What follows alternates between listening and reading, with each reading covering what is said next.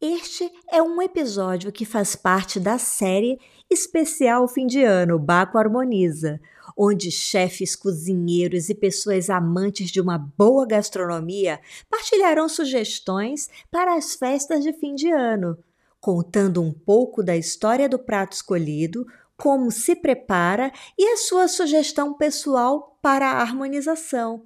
Espero que você, ouvinte, goste e que se inspire para esta época tão especial do ano. Ele tem mestrado em alimentação, fontes, cultura e sociedade. Ele é professor da Escola de Hotelaria e Turismo de Coimbra e de licenciatura em gastronomia. Hoje ele comanda a gestão e a cozinha do restaurante Cordel, cozinha tradicional portuguesa, responsável também por doceria conventual e mercearia tradicional.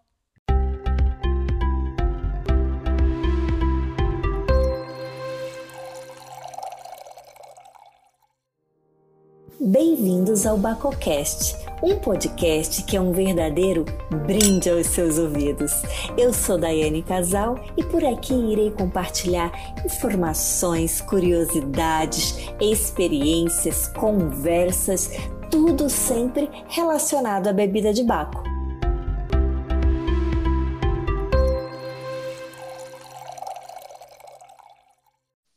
Bem-vindo ao Bacocast, Paulo Queiroz, tudo bem? Olá, Jaiane, tudo bem? Muito obrigado pelo convite neste dia tão cinzento que se aproxima o Natal. É assim mesmo, né? Essa transição do outono para o inverno, é. o, o, clima não ajuda, né? Mas vamos falar de coisa doce, não é verdade? Qual foi o prato que você escolheu? Olha, como não podia deixar de ser uma pessoa doce como eu sou, uh, escolhi o pudim das Clarissas, que é o nosso emblema, e nesta época que vem mesmo como a cereja no topo do bolo. Sem dúvida, olha, foi uma bela de uma escolha, porque é, primeiro é uma assinatura tua, né? De todo mundo que te conhece, conhece o Pudim das Clarissas e é sempre muito bem comentado por todos. Qual é a história desse prato, Paulo? Olha, a história, eh, como todos os outros conventuais, tem uma história longa. Este uhum. é curioso porque nós encontramos, na, na, na, altura em que eu estava a fazer a minha tese de mestrado, a investigação, um, ehm, pesquisamos muito, eu e a Eduarda, né, que ela sempre me ajudou, e acontece que encontramos várias receitas de pudim de Coimbra, pudim de ovos, pudim das Clarissas, e juntamos esse conjunto de receitas que tínhamos e fomos testando e chegamos à conclusão de uma receita que é aquela que nós fazemos hoje, que no fundo não é nenhuma receita de, exatamente de que tínhamos encontrado, mas é um, um resultado de vários testes que fizemos. Curiosamente, eh, quando nós chegamos à conclusão da receita que tínhamos, concorremos na altura ao primeiro concurso do Seria Conventual em Coimbra, tivemos que fazer durante a noite 12 pudins até que saísse um perfeito para levarmos ao concurso. E realmente Sim. saiu tão perfeito que ganhamos o, o prémio melhor dos melhores a concurso. Isso é que eu chamo de determinação. 12 é, pudins é para chegar. Foi o início, foi o início duro, mas, mas resultou muito bem. Olha, que belo exemplo que tu já está dando do, de quando se quer fazer algo e se quer fazer bem feito e se apresentar o melhor ao público possível, né? Não é, é. à toa que teu pudim realmente é, é falado aí por, por, todo lado aqui em Portugal. Que maravilha! E, e, muito interessante saber que é uma versão tua mesmo, né, Paulo? Falar de, de que antigamente se usava, aqui em Portugal tem muita tradição desses doces conventuais, Conta um pouquinho a história disso, Paulo. Como é, que, como é que funcionava essa dinâmica aqui em Portugal com relação a esses, esses doces específicos usando muito ovos? Olha, uh, dos doces conventuais, aquilo que se passa em Portugal é que nós sempre tivemos a tradição dos conventos. E antes dos conventos havia aquelas casas senhoriais cheias de, de empregadas que faziam tudo. E nos conventos para entrar nos conventos entravam as moças que não casavam. E ao entrar no convento tinham que levar os dotes familiares, portanto não entrava qualquer pessoa para os conventos, as meninas que entravam tinham que levar os seus dotes. E os dotes no fundo eram as empregadas, era dinheiro e era o conhecimento daquilo que se fazia nas casas das famílias. E era nos conventos depois que se aprimoravam todas essas receitas.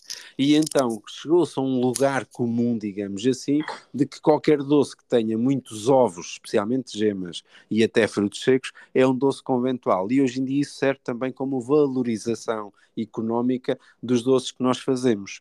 Portanto, o doce conventual é um doce que foi aprimorado nos conventos, que nem sempre teve lá a sua origem, muitas vezes teve origem nas casas senhoriais, mas que foi aprimorado nos conventos e divulgado através dos conventos, e que chegou até nós depois com o encerramento dos conventos, com, com uma lei que eu em Portugal, encerraram os conventos e as pessoas que lá habitavam tiveram que fazer-se pela vida e voltaram uh, para uh, o mercado geral, digamos assim.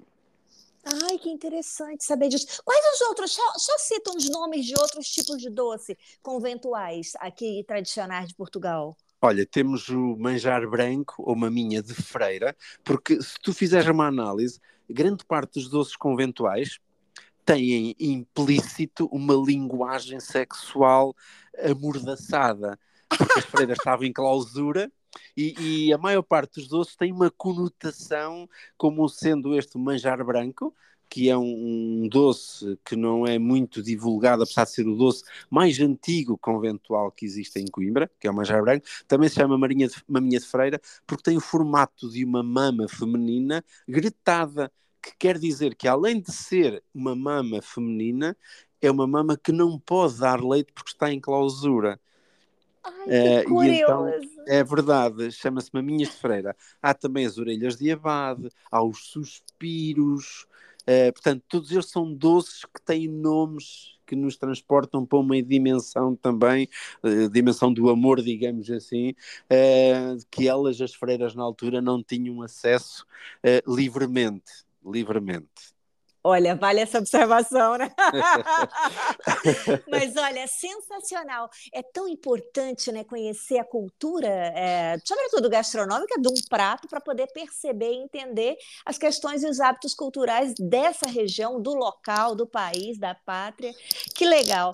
Então, Paulo, mas esse pudim das Clarissas, que foi o que você escolheu e que realmente é um espetáculo de sobremesa, Imagino eu que deve ser bastante trabalhoso. É ou não é?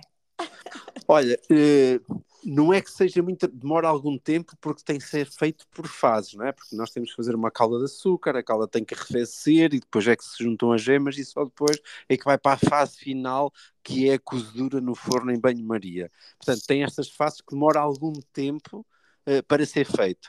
O, o, a maior especificidade deste pudim é a sua simplicidade que faz com que ou está exatamente tudo como deve estar, ou então o pudim não resulta. Ah, ok. Portanto, ah, é, é como, fazendo aqui uma analogia, se tu tiveres um pão, o pão ou está bem cozido e bom, ou não está bom. Se for um bolo, tu metes mais um creme, mais um recheio, mais uma cobertura e acaba por tapar alguns defeitos que possa ter o bolo. Não é? Claro, o pudim claro. é exatamente este pudim das coliças, não tem nada que possa uh, maquiar, maquiar. alguma maquiar, pronto, exatamente. Ou é uh... ou não é. Pudim das coliças tem essa especificidade, sim.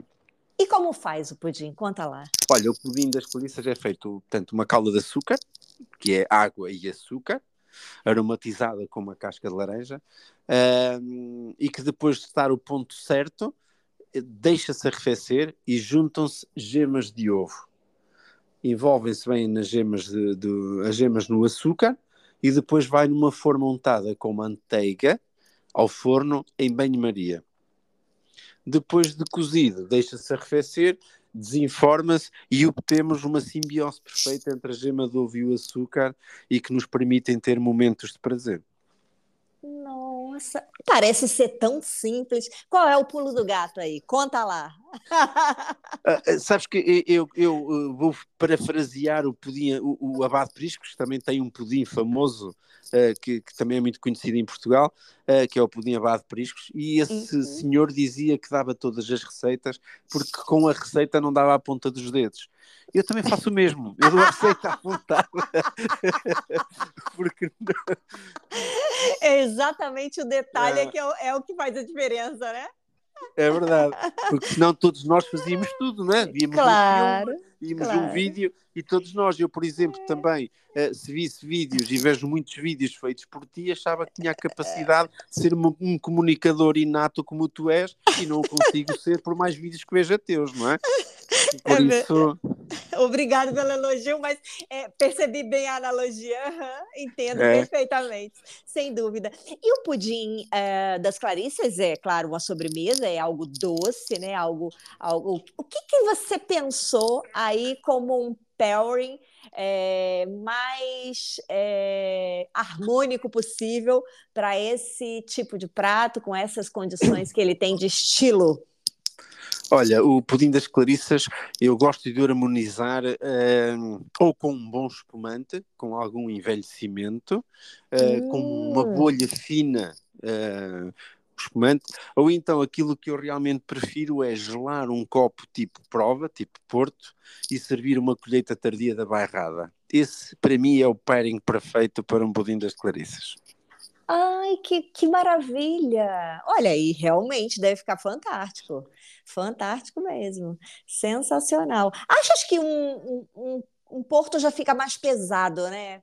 Ah, já, O, que- o que Porto que- não, não quer dizer que um Porto velho não fique bem também, eh, mas o colheita tardia, isto porque eu também tenho eh, uma paixão grande pelos vinhos da bairrada e sempre que posso privilegio a bairrada eh, nestas harmonizações.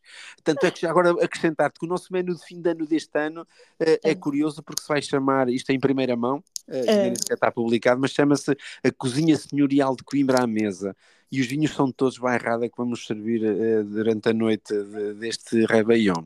Portanto, eu tenho esta paixão e, e a colheita tardia, eh, que normalmente usamos ou o apartado 1 ou o fungos, ambos feitos pelo, pelo amigo Carvalheira, que, que faz tão bem a colheita tardia, as notas de laranja que eles têm, toda aquela envolvência, A finesse, né? É, é uma verdade, finesse.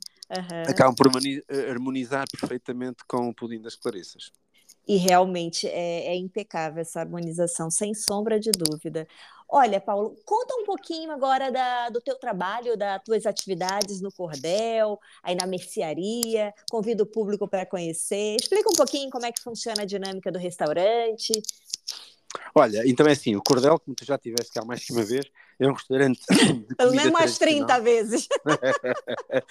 É, é- é um, é um restaurante de cozinha tradicional em que privilegiamos a comida de conforto. Ou seja, o privilégio aqui é que o cliente à mesa se sinta confortável com a comida e que lhe traga alguma, alguma memória do que é em casa, eh, digamos assim. Não, não, não mascaramos o produto, antes pelo contrário, tentamos sempre enaltecer o produto.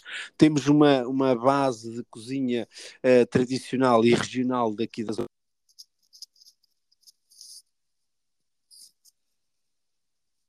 Depois, eh, além dessa gastronomia, temos também uma garrafeira que eu considero bastante boa, com muitas referências da bairrada, e, hum, e temos o complemento depois da mercearia, em que na mercearia temos os produtos todos da região, tudo que é produtores pequenos da região, nós tentamos ter aqui na nossa mercearia, que agora vai ter uma nova roupagem em 2024, que além de mercearia, vai ser um ponto de atividades e ponto de encontro de produtores, de workshops, de cursos de formação, portanto vai ser um ponto vivo uh, daqui de tudo que é produtos aqui da região. Que legal, Paulo, que bom saber disso. E esse espaço destinado a quantas pessoas, mais ou menos, para o público ter uma ideia embaixo na, na, na mercearia? Sim, peço desculpa, agora fugiu a comunicação. Evento, evento, é, dá para formular evento para quantas pessoas aí na mercearia? Olha, até 30 pessoas conseguimos fazer aqui eventos com alguma com algum conforto para toda a gente, desde provas de vinhos, masterclasses, workshops, formações. Estamos a começar a divulgar isso para um calendário agora para 2024. Que bacana, que É. legal. E o Cordel fica numa zona também muito privilegiada. é, Sim, fácil turística. acesso.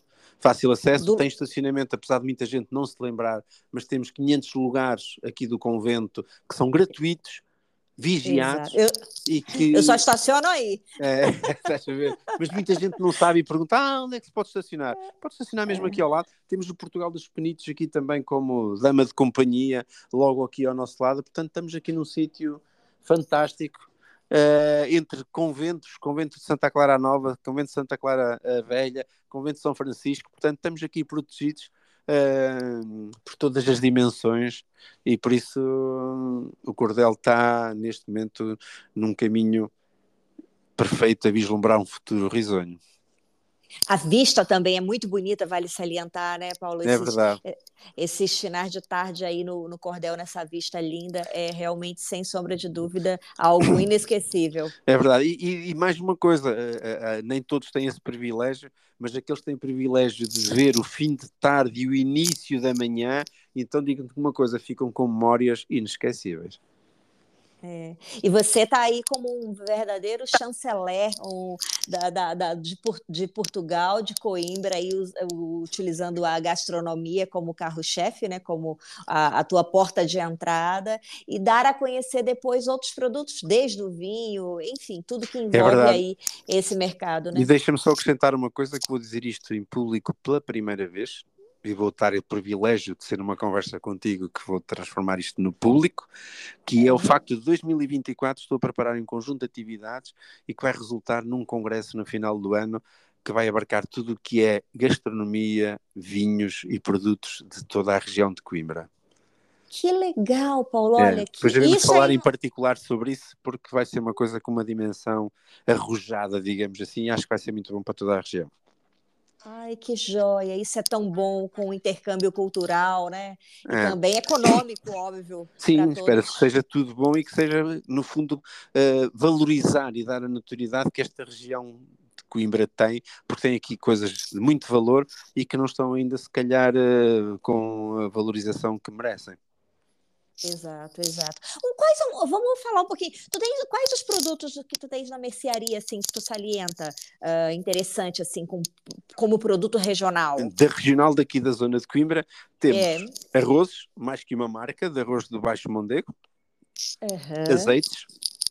Uhum. Temos a pera pasta que é um produto único que é uma pera que é desidratada ao sol e depois que é uh, prensada em dois pedaços de madeira com um instrumento próprio, que é uma coisa deliciosa, que as pessoas ficam maravilhadas com, com isso. Uh, temos as compotas, uhum. temos os vinhos, uma panóplia de vinhos imensa que tem esta região, tanto a região da Bairrada como a região de Sicó, que tem vinhos de, de excelência mesmo. Uh, temos os queijos, o rabassal, o queijo da serra, Uh, e, e, salientar aqui que nós temos queijo rabassal e há também o queijo do rabassal, que são queijos diferentes. Mas ah, que... qual, qual, é a diferença? A diferença é que sei. queijo do rabassal é qualquer queijo que é feito no rabassal ou na zona do rabassal. Ah. Queijo rabassal é o que obedece a determinadas é um características ah, que tem tá. a denominação de origem protegida e que faz toda a diferença. Tá, eh, agora mas nem toda a gente consegue perceber essa diferença uh, e que, pronto, depois não tem, se calhar, o conhecimento do que é realmente um queijo rabassal a sério. O que, que acompanha bem um queijo rabassal? Sugere aí. Estás-me a falar em termos de bebida? De vinho, de vinho. Olha, se for um queijo rabassal de pasta mole, eu sugiro-lhe sem dúvida nenhuma um branco, um lispato de vinhas velhas, Uh, até um ah. giz branco, ou um Pria Lucas Rosé. Uh, se for um queijo de pasta mais uh, curada, Mat um queijo mais curado, uhum. um vinho com mais alguma estrutura, uh, podemos ir até para um espumante já com alguma evolução, um Poço do Lobo ou um São Domingos, podemos ir até para um Penicas tinto, uh, que também ficará muito bem com alguns vinhos, uh, com alguns queijos curados. Por isso, não falta a imaginação. Se tivermos imaginação, temos aqui uma panóplia de produtos que consegue harmonizar perfeitamente com tudo isto. E essa é a magia da enogastronomia também, é experimentar, né, Paulo? Sim, porque isto é tudo muito emocional, não é? Porque cada um de nós eh, está dependente da disposição do momento e da companhia que tem na altura em que está a fazer uma harmonização ou uma degustação, seja de comida ou bebida, não é? Como tu tão sabes bem, tu também estás neste mundo e, e mergulhas profundamente neste mundo da enogastronomia, isto tem muito de emocional tudo aquilo que é eh, comida e bebida, não é? Tocar-te num ponto tão interessante, porque um dos fatores que determina muitas vezes um enófilo, um bacolover, dizer assim que determinado vinho, nossa, marcou minha vida, muitas vezes, Paulo, claro, é um bom vinho, ok, mas não tem a ver com o líquido, tem a ver com o momento que ele estava degustando aquele líquido, exatamente, né? Exatamente, exatamente. com quem estava, qual eram as sensações, as emoções que aquilo ali realmente é, despertou e que marcou tanto, né, determinadas pessoas com determinados vinhos. Que interessante, né? É, é verdade. Isto é muito emocional. Uh, tudo que é uh, posto na mesa tem uma carga emocional muito grande. Porque repara, todos nós seres humanos temos, nós somos uma biblioteca de aromas, de sabores, de conhecimento, de visões, não é? dos cinco sentidos. E cada momento que nós vivemos, abrimos uma gaveta. E depende de quem nos ajuda a abrir essa gaveta, essa gaveta tem o conteúdo que aquele momento proporciona. Porque a mesma gaveta que nós abrirmos pode ter conteúdos diferentes se for numa situação diferente, num local diferente ou com uma companhia diferente. Portanto, isto é tudo muito emocional. Olha, sem dúvida, sem dúvida. E tem gavetas que a gente prefere deixar fechada, né? Não abrir mais. Não Sensacional essa analogia das, das gavetas. Isso é... Oh. Paulo? Sim, sim, Paulo, sim. olha, ah. para finalizar, Conta para mim aqui, para os ouvintes do Bacocast, o que, que é a cultura vínica para ti? A cultura vínica. Cultura vínica é aquela pessoa que tem uma mente aberta para perceber que há vinhos para qualquer momento e que não há vinhos bons, não há vinhos maus. Há vinhos bem feitos e vinhos mal feitos e vinhos que nos sabem bem em determinados momentos. Portanto, a cultura vínica, além, vínica, além de ser um, conhecimento que nós temos que ter do vinho, se o vinho estagiou, se o vinho foi feito de forma harmoniosa, se teve controle de temperatura, não teve, que são os dados técnicos. A cultura vínica é saber também ter o conhecimento do que está por trás daquela garrafa de vinho, quem é o produtor, o local onde foi feito, as condições que aquele produtor teve para conseguir fazer aquele vinho. Portanto, há um conjunto de fatores aqui de conhecimento, não é só informação, é de conhecimento sobre o produto para poder avaliar o mesmo. Porque às vezes nós ouvimos dizer, ah, este vinho não presta, porque o cliente não tem noção de que aquele vinho expressa um território, não é? E nós temos aqui alguns territórios muito, muito específicos. Temos os Açores, temos a Madeira, temos Sicopa, no, para não ir para tão longe, que todos uhum. eles têm depois expressões completamente diferentes. E é preciso ter conhecimento para podermos emitir uma opinião. E hoje em dia acho que falta muito isso no consumidor, que é conhecimento verdadeiro para poder emitir opiniões, como eles muitas vezes se imitem, não é? É verdade, Paulo. É, vale salientar né, que é, o mundo dos vinhos é o mundo. E a sensação que eu tenho, Paulo, que quanto mais eu provo, parece que menos eu ainda. Mais eu ainda tenho para aprender, né? Mais ainda tenho para aprender. É, é, uma, é um mundo sem, sem volta, né? Literalmente, de aprendizado constante. E a gente tem que ter humildade para tentar perceber literalmente cada, cada detalhe, até dos que não nos agrada tanto, né? Mas Sim. tentar exatamente tu colocaste muito bem aí a questão de, de perceber é, o trabalho do produtor e, e as especificidades dos terroirs, né? Exatamente, sim, porque há, muito, há, muitos fatores que podem fazer a mudança de um vinho, não é? E é preciso termos uma mente esteja preparada para perceber essas diferenças que existem, não é? Porque, por exemplo, eu quando pego num vinho do Alentejo ou num vinho do Douro, eu tenho que perceber as dificuldades que aquele produtor teve em fazer um vinho no Douro em comparação com o Alentejo, não é? Uma planície com vinhas uhum. ali com, com inclinações brutais, cheios de pedra, etc., que a dificuldade é muito maior, não é? E é isso que nós temos também que muitas vezes ver a diferença quando abrimos uma garrafa de vinho. Não é? Exato. É tudo que está lá dentro. Portanto, Exato. E, e, que se reflete, inclusive, no preço, né, Paulo? Muitas Exato. e que se reflete no preço. Olha que delícia partilhar aí contigo esses momentinhos. Paulo, deixa tu, teus contatos aqui para e a tua, as tuas palavras finais aí para a gente estar nesse momento de fim de ano, tua mensagem de fim de ano aos ouvintes do Bacocast. Olha, para todos os ouvintes, eu desejo que 2024 seja um ano de perfeita harmonia, alegria, felicidade e que essencialmente vejam, vejam muitos vinhos, como muitos banquetes e de preferência vinhos da bairrada, em harmonização, sejam sozinhos, seja com quem for, mas que sejam felizes, que eu também vou tentar fazer o mesmo.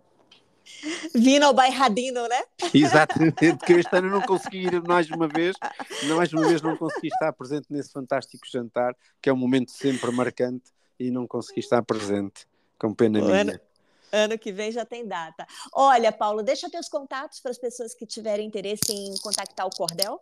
Então, o Cordel tem página no, no Instagram, tem página no Facebook, como Cordel Maneirista, uh, e eu também, Paulo Queiroz, no Facebook ou no Instagram também estou presente, e por telefone 917821913, para quem estiver interessado, estou aqui disponível para receber quem queira vir, nem que seja às vezes trocar duas de conversa e beber um copo de vinho eu estou por aqui.